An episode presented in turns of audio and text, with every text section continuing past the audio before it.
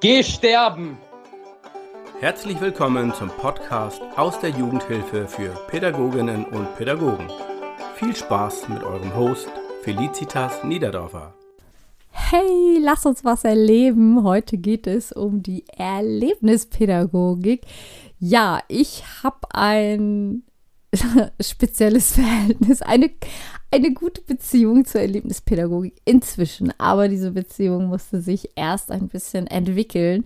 Quasi eigentlich ganz genauso wie eine zwischenmenschliche Beziehung.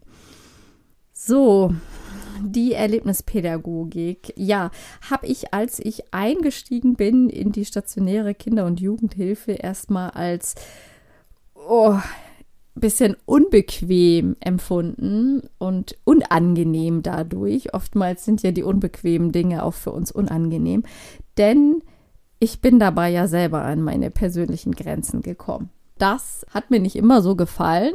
Ich kann mich noch total daran erinnern, die allererste erlebnispädagogische Aktion. Da saßen wir dann versammelt in der Teambesprechung und es hieß, ja, wir haben dann wieder EP Wer möchte die denn begleiten? Diesmal machen wir eine Höhlenwanderung. Und ja, also die Organisatoren haben auch gesagt, es wird auch manchmal ein bisschen schmaler und enger. Also man sollte keine Platzangst haben und man muss manchmal auch so ein bisschen auf den Bauch kriechen. Wer hat dann Lust dazu?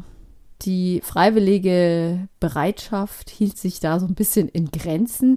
Die älteren Mitarbeiter haben gleich gesagt, nee, nee, also für mich ist das ja nichts. Oder aber guck dir mal hier meinen Bauch an, wie soll das denn funktionieren? Also ich bin da ja gleich raus und dann, okay, dann gehen wir mal anders vor, dann schauen wir einfach mal, wer hat denn da Tagdienst an dem Tag? Oh, Feli. Feli, du hast Tagdienst. ja, Jackpot. Ich habe das ganz große losgezogen. Gut, dann denke ich, alles klar, mache ich äh, meine erste EP und krabbel bäuchlings durch eine Höhle. Ich war so zu dem Zeitpunkt ungefähr drei, vier Monate im Job. Intensivpädagogische Wohngruppe mit Jungen zwischen 12 und 18 waren die dort. Ich hatte dann Glück.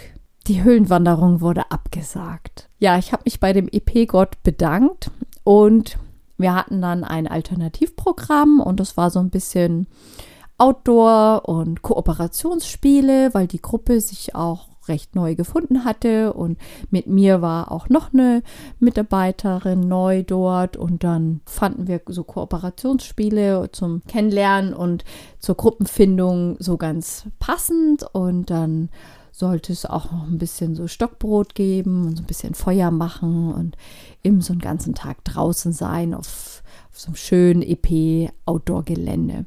Ich denke mir, dass das passt, fühlte mich gleich ein bisschen wohler und war ganz happy, alles klar. Outdoor-EP auf der Wiese mit Feuerle, das, das kriege ich gut hin, das machen wir ja, es hat dann alles stattgefunden und dann sind wir da hingefahren und das war soweit auch erstmal richtig fein und gut und Kooperationsspiele starteten und irgendwann wurden wir dann vertraut gemacht mit so einem ungefähr anderthalb Meter hohen Baumstamm. Ja, uns wurde dann erklärt, damit machen wir den Vertrauensfall.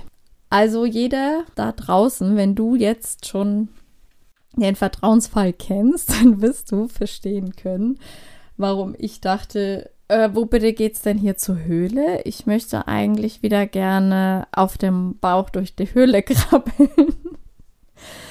ja, die Übung ging so, oder das, äh, ja, dass man sich auf den Baumstamm stellte und dann mit dem Rücken zu der Gruppe und die Gruppe bildete anhand von einer speziellen Grifftechnik ein Netz und man ließ sich dann rückwärts mit geschlossenen Augen in dieses Netz im Stehen von diesem Baumstamm runterfallen. Also ich erwähne jetzt nochmal, dass ich gerade ungefähr so drei, vier Monate nach dem Studium im Dienst war, intensivpädagogische Wohngruppe. Also diese Kinder und Jugendlichen waren alle entweder nach der geschlossenen KJP dann bei uns untergebracht oder wir waren die letzte Station davor.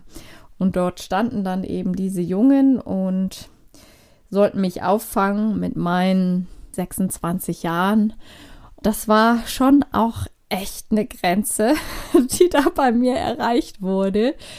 ich habe das gemacht. Es hat mich Überwindung gekostet und das war so toll.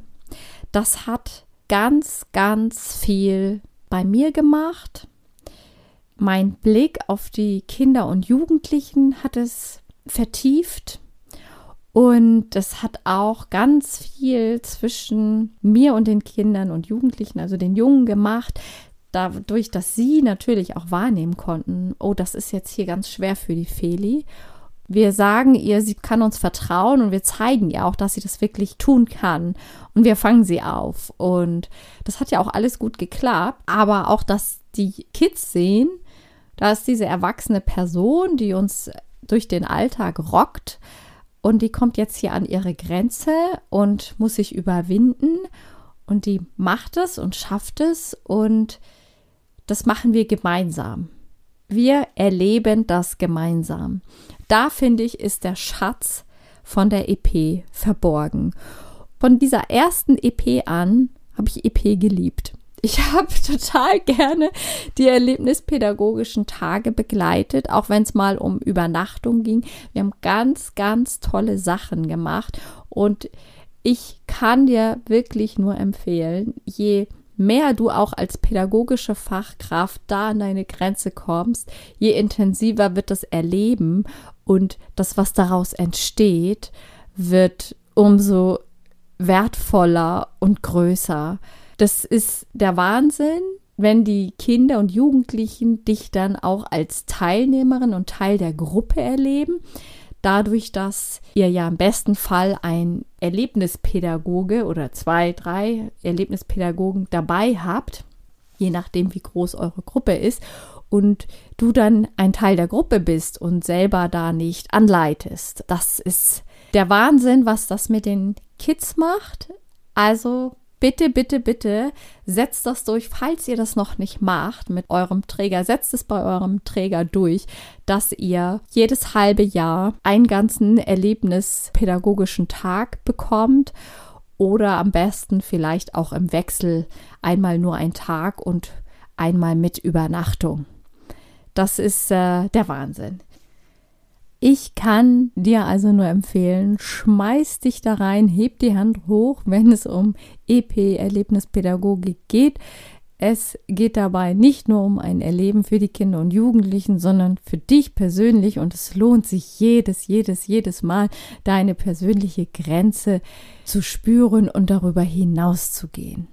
Und das gemeinsam mit den Kindern und Jugendlichen, das ist der Wahnsinn. Jo, ich wünsche dir jetzt ganz viel Spaß bei den nächsten erlebnispädagogischen Tagen und Nächten, die auf dich zukommen. Und freue mich auf die nächste Folge mit dir. Schön, dass die Folge bis zum Schluss interessant für dich war. Mehr Jugendhilfe-Content von Felicitas gibt es auf Insta unter felicitas.niederdorfer und im Newsletter Game Changer Post. Denn Jugendhilfe is better with letter.